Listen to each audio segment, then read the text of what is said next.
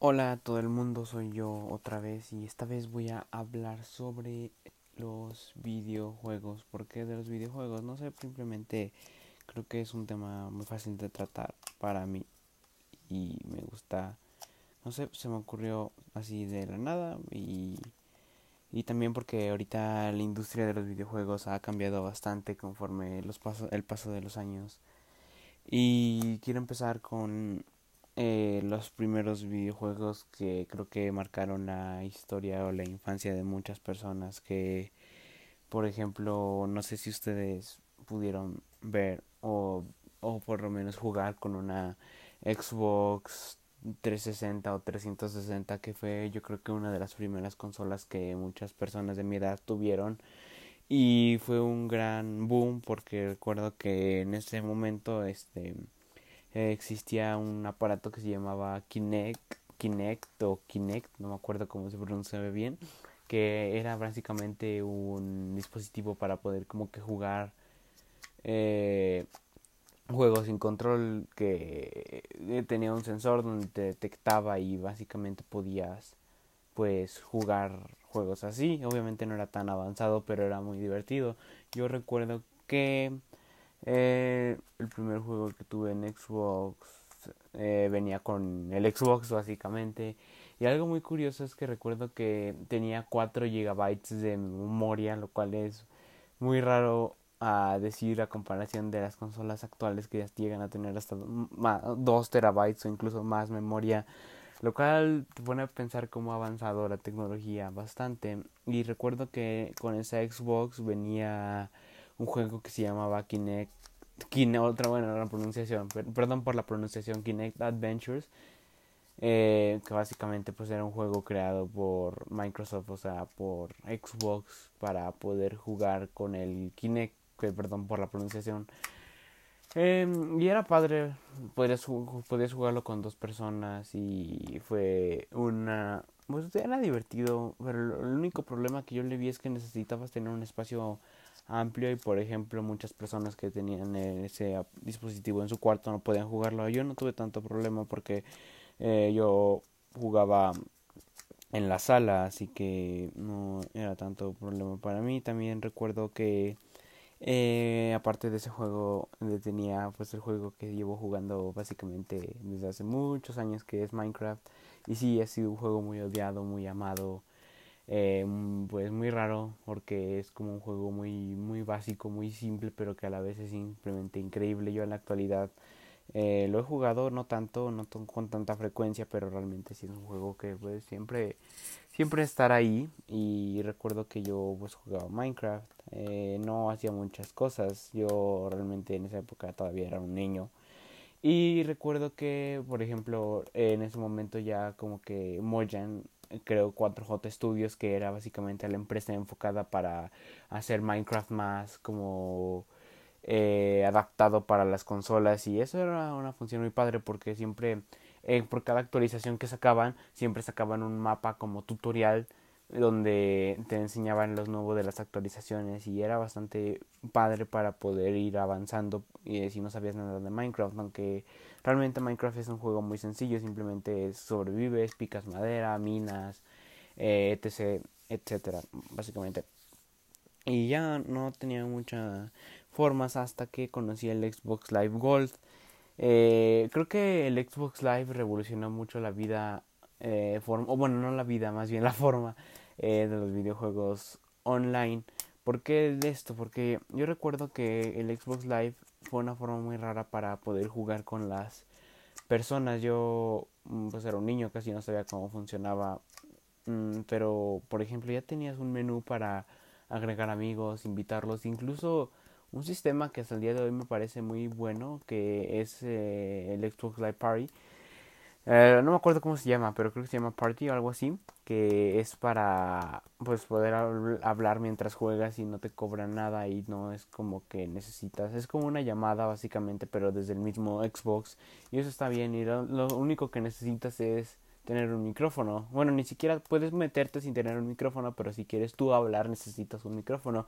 Y yo recuerdo que en esos momentos no utilicé un micrófono porque el Kinect no sé cómo se pronuncia, ya venía con un micrófono, lo cual me venía muy bien para poder hablar. Y después, eh, pues yo hablaba así y era muy padre jugar Minecraft. Eh, recuerdo que al principio era un caos total porque yo me metía a grupos con gente que realmente no conocía para nada, pero que al final y al cabo mm, terminaba jugando con ellos. Eh, eh, al final me quedé solo con gente que era de mi edad. Eh, y muchos de ellos siguen siendo mis amigos actualmente, lo cual es genial. sé que mucha gente no, no, no sabe como lo de conocer a alguien en línea, pero yo realmente nunca tuve ningún problema como que con alguno de ellos, o sea, que fueran malos o, o algo así. Realmente tampoco es que nos hayamos visto en persona, pero hasta la actualidad algunos les sigo, siguen siendo mis amigos, seguimos jugando frecuentemente, lo cual está genial. Eh, también es increíble ver cómo hemos crecido a lo largo del tiempo.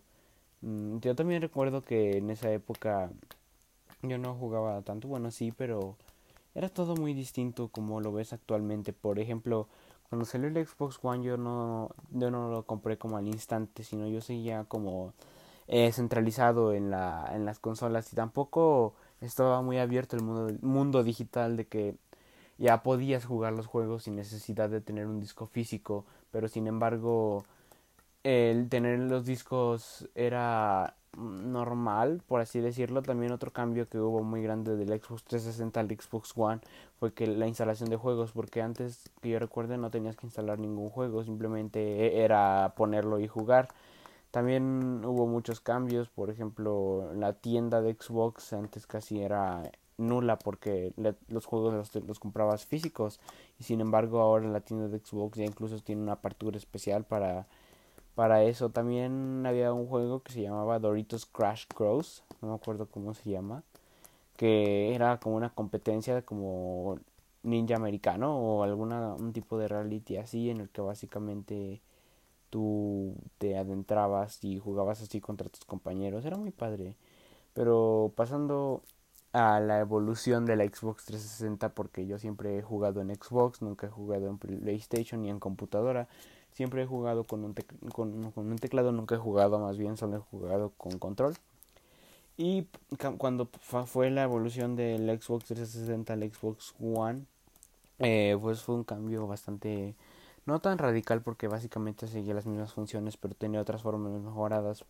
Y hablando de que los discos eran digital, yo recuerdo que tenía un poco de discos, tenía pocos discos ya en físico y ya muchos ya eran digitales simplemente jugando eh, pues de manera digital los juegos básicamente. Y recuerdo que ahí por esos tiempos 2016 2017 se empezaron a poner de moda los battle royale porque antes los juegos de shooter o de disparo em, eran más padres como Call of Duty o bueno casi nunca jugué Call of Duty nunca me llamó como totalmente la atención pero yo recuerdo que me sentía más eh, arraigado o más atraído por la saga Battlefield porque sentía que era como una saga más eh, realista en detalles y en formas de ver la guerra de distintas formas. Obviamente yo era todavía muy pequeño y no podía jugar muchos de esos títulos que, que pues son padres básicamente si quieres ver realmente lo que es un shooter en primera persona.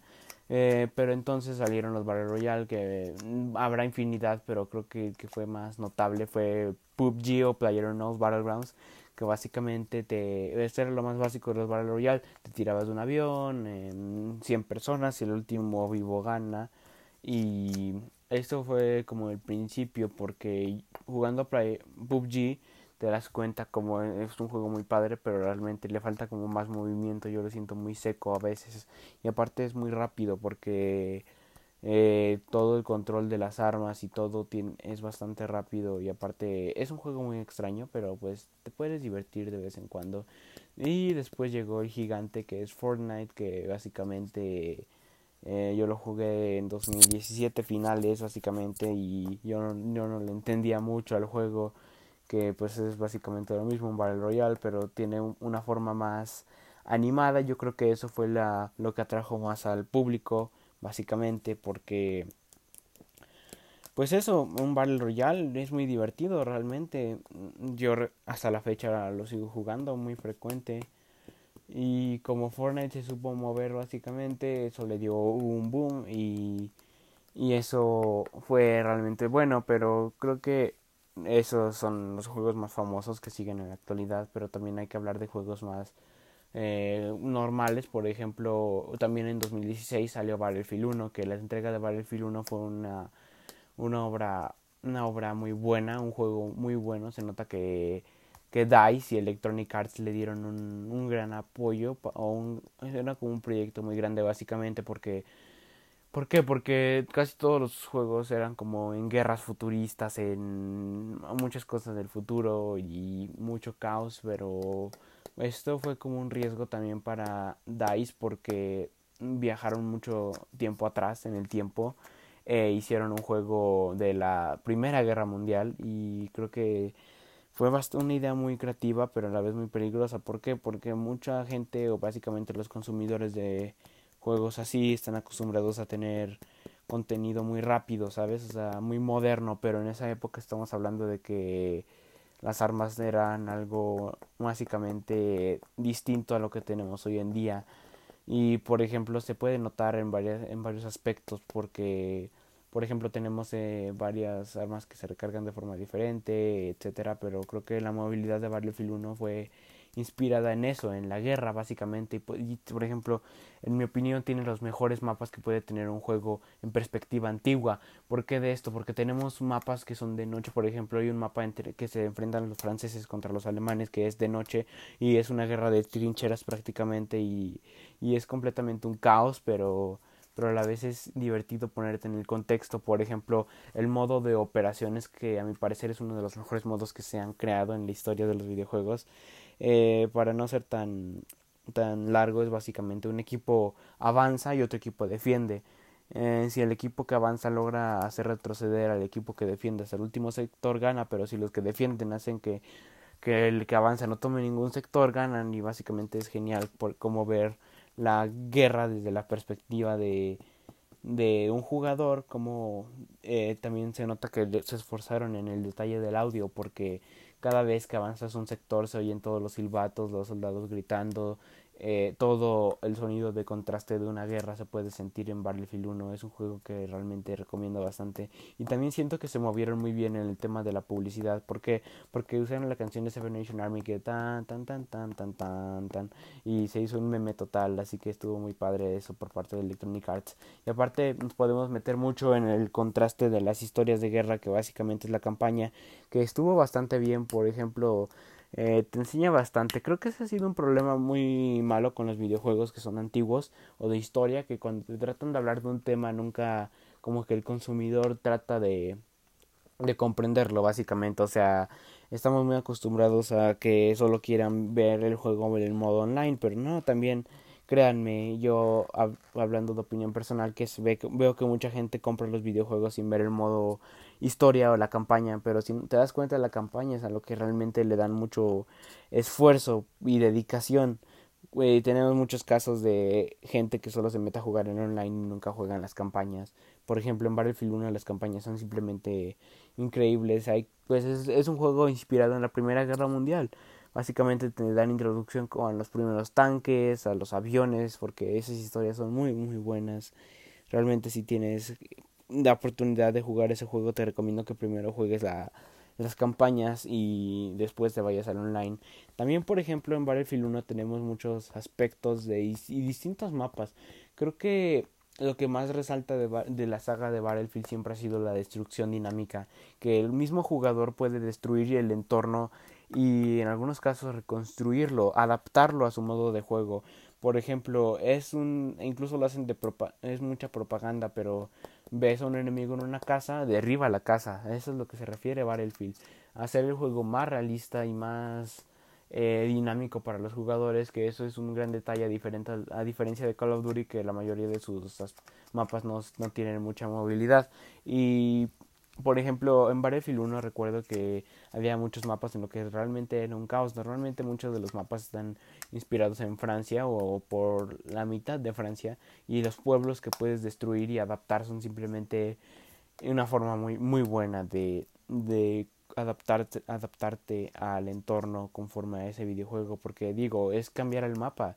Tú lo puedes manejar y tú decides cómo es. También, por ejemplo, en Battlefield puedes manejar distintos tanques y aviones, que eso es una cosa simplemente increíble. Es un poco difícil porque realmente pues si sabes manejar un tanque de la manera correcta puedes eh, avanzar y ayudar a tu equipo pero el único problema que le veo es que obviamente tiene que estar balanceado para que no esté muy eh, injusto para los que no tienen un tanque del equipo contrario así que hay obviamente una infinidad de armas antitanque y obviamente puedes reparar el tanque. En ese aspecto no es tan realista como un tanque lo sería en la vida real conforme a su reparación pero creo que está bastante bien para hacer un videojuego y aparte tienes mucha variedad de tanques y vehículos blindados o tanquetas. También estamos en el ejemplo de, de Battlefield 1 con los aviones. ¿Por qué? Porque los aviones apenas habían sido inventados y fueron implementados en esa guerra, por lo cual los aviones fueron prácticamente muchos de papel, por así decirlo, pero son muy una forma muy padre de manejarlos y la primera persona es simplemente increíble y ese es el aspecto de Battlefield 1 y ya cambiando de perspectiva, hablando de la saga Battlefield, podemos también darnos en cuenta con Battlefield 5, que Battlefield 5 realmente fue un caos total. Eh, básicamente como que DICE no le importó competir con Call of Duty porque Call of Duty sacó Call of Duty World War II, que básicamente fue un juego de la Segunda Guerra Mundial. Y yo realmente no lo jugué porque era muy violento, muy agresivo a comparación de otros que digo, todos son así, pero creo que ese era un, un punto más alto. Así que Battlefield para competir con Call of Duty sacó Battlefield 5, que era un juego que ya tenían preparando. O sea, ya lo estaban preparando básicamente, pero al final y al cabo como que no lo sacaron terminado con tal de competir. Primero, los primeros aspectos que tuvo mal fue el, el tráiler donde lo presentaban. ¿Por qué? Porque había eh, los jugadores de Battlefield estaban acostumbrados tanto a tener como la perspectiva típica de sentirse eh, en el entorno, en el realismo, que cuando sacaron el tráiler se veían a británicos con katanas y muchas cosas como que no, no cuadraban en el aspecto realístico lo que realmente pasó, por lo cual hizo enojar a muchas personas eh, por ese aspecto.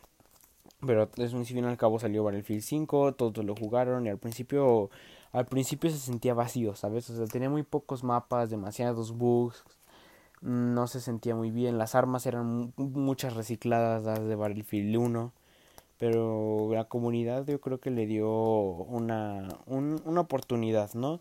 Eh, pero el juego no era lo que Electronic Arts esperaba que compraran. ¿Por qué? Porque pues no sé, sentía muy vacío, muy seco, como que las reseñas no eran muy, muy buenas.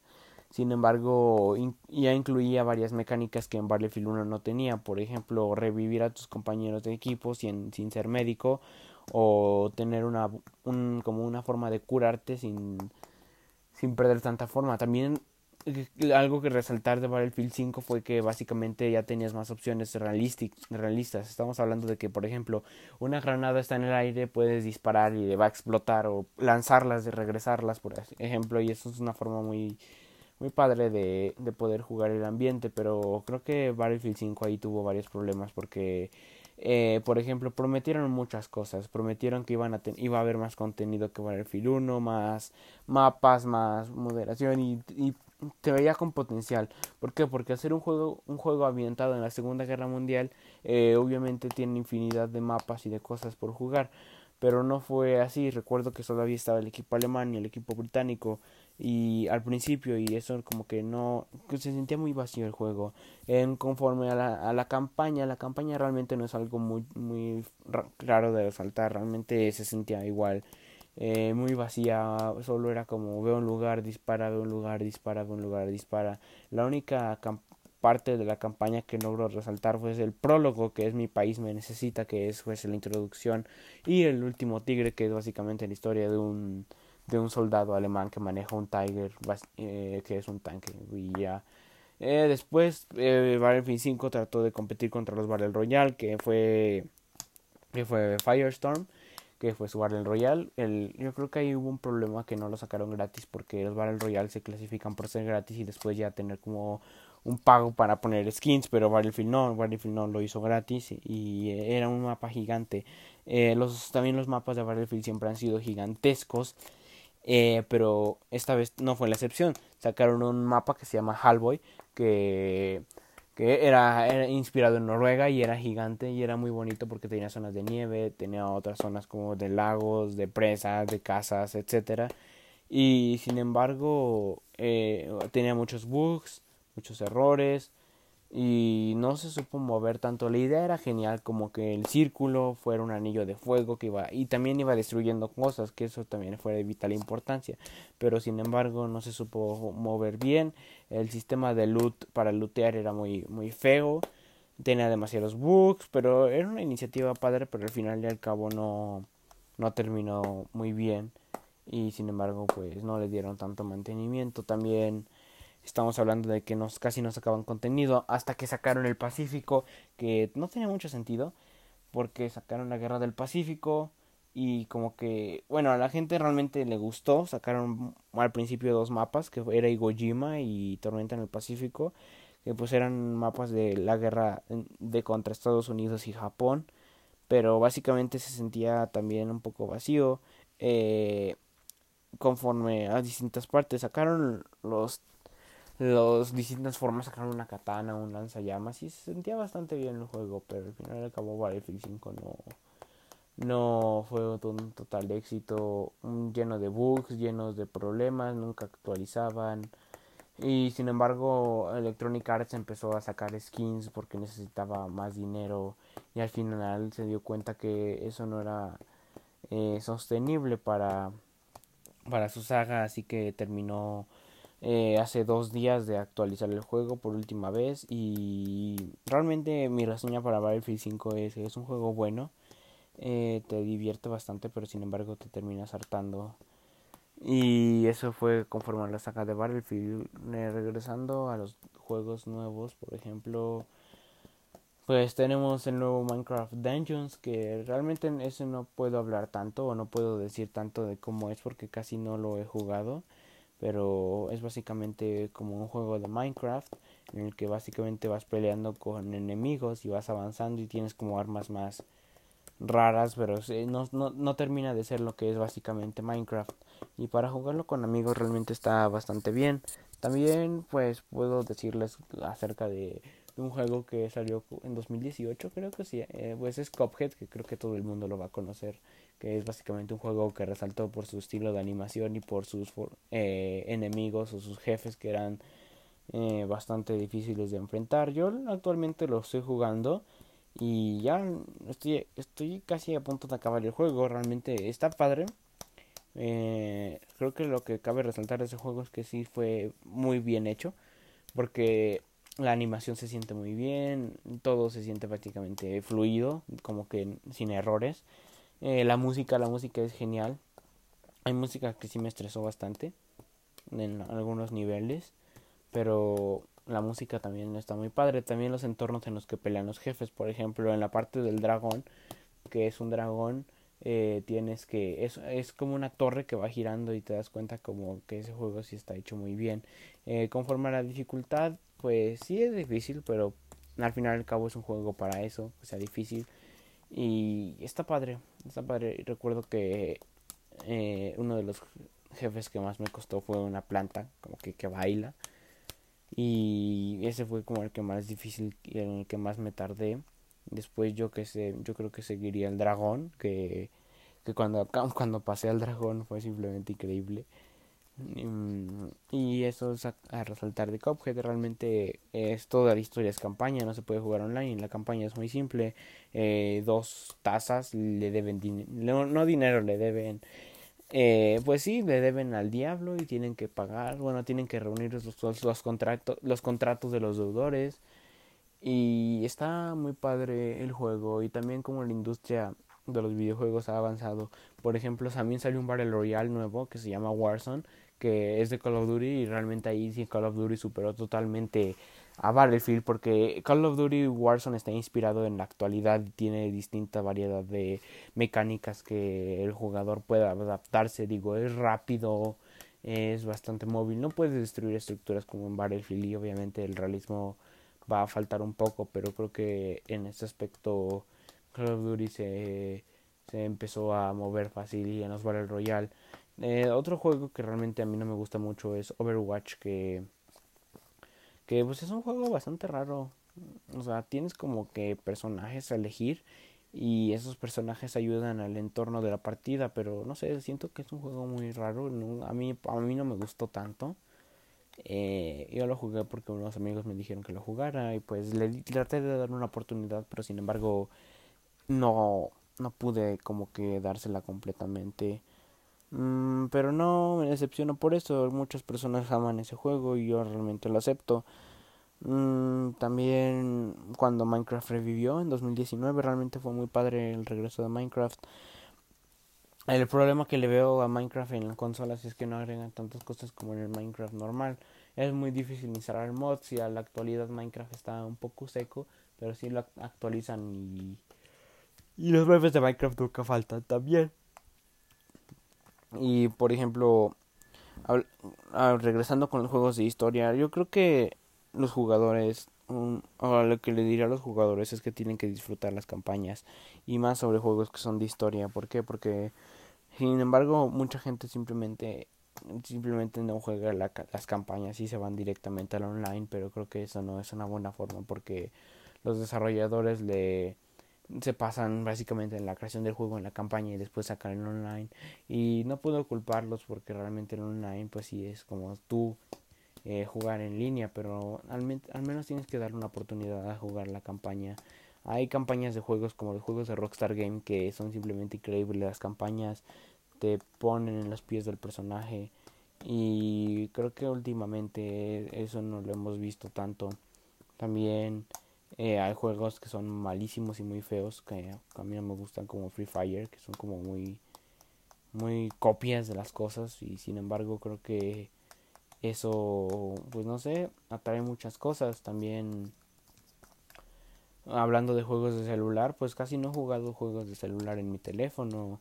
Le intenté dar una oportunidad a Clash Royale, creo, pero pues no fue como un título tan mío. O sea, no es que lo odie, no lo odio, realmente es un juego bastante bueno, entretenido. Pero no sé, no lo, terminé de jugar completamente. Mm, otro juego eh, de celular, no se me ocurre ninguno. Minecraft en celular también está, está bastante bien, aunque eh, no, no está tan caro. Pero mm, no sé, casi no juego en mi teléfono realmente. Jugar Fortnite en tu teléfono, mm, pues sí, básicamente en el teléfono se siente raro jugar Fortnite. Pero no sé, esos son los videojuegos más top que existen en la actualidad. Conforme a consolas, también, mm, no sé, hay un juego, tener Game Pass. El Game Pass es básicamente una suscripción que tienes de, de poder instalar juegos gratis. Solo tienes que pagar 140 pesos al mes. Y está bastante padre tener eso. El problema es que Xbox realmente es muy persistente y tiene un sistema muy malo para administrar suscripciones. Eh, por ejemplo, siempre te dicen que renueves y que renueves y ya cuando quedan pocos días de Game Pass te dicen cada momento que vas a entrar a un juego que es de Game Pass que va a expirar, que ya va a expirar y eso es bastante frustrante uh, a veces. También un juego de teléfono, Crushy Road, que es un juego bastante simple. Mm, pues yo lo tengo y pues ya Crushy Road, ¿sabes? Mm, también creo que el ámbito de jugar en celular se ha puesto bastante de moda, pero creo que esos teléfonos no están totalmente listos para para eso. Yo creo que un teléfono pues es una herramienta para mandar mensajes, eh, llamar, etcétera. También, bueno, un juego que está en computadora y en celular también, pues sería Geometry Dash, que yo realmente ya no he jugado tanto Geometry Dash porque me terminó aburriendo al fin y al cabo, pero sin embargo es un juego al que sí le dediqué bastante tiempo, hay algunos niveles que sí me gustan. Me costó bastante trabajo pasarlo. Yo recuerdo que un día estaba en la escuela y completé un nivel de Geometry Dash y fue muy emocionante para mí. Incluso llegué a llorar porque era bastante difícil. Y, au, creo que me acabo de lastimar la mano. Au, me duele. Pero bueno, eso no importa. Eh, pues era eso sobre los videojuegos. Y ya, hasta aquí este audio de hoy. Espero que les haya gustado. Díganme qué les pareció. Creo que algo que les quiero decir es que creo que se puede escuchar en Spotify. Y no sé cómo. Realmente creo que esta aplicación se encarga de difundirlo. Y ya, creo que mañana voy a hacer otro porque tengo otra cosa que contar. Esta vez no hablé tanto de mí, sino hablé de los videojuegos porque pues quería hablar de los videojuegos. Au, me duele mucho la mano. No sé qué me hice. Au. Ay, creo que me pegué con esto. Bueno, no importa. Eh, ya. Eso fue todo y adiós.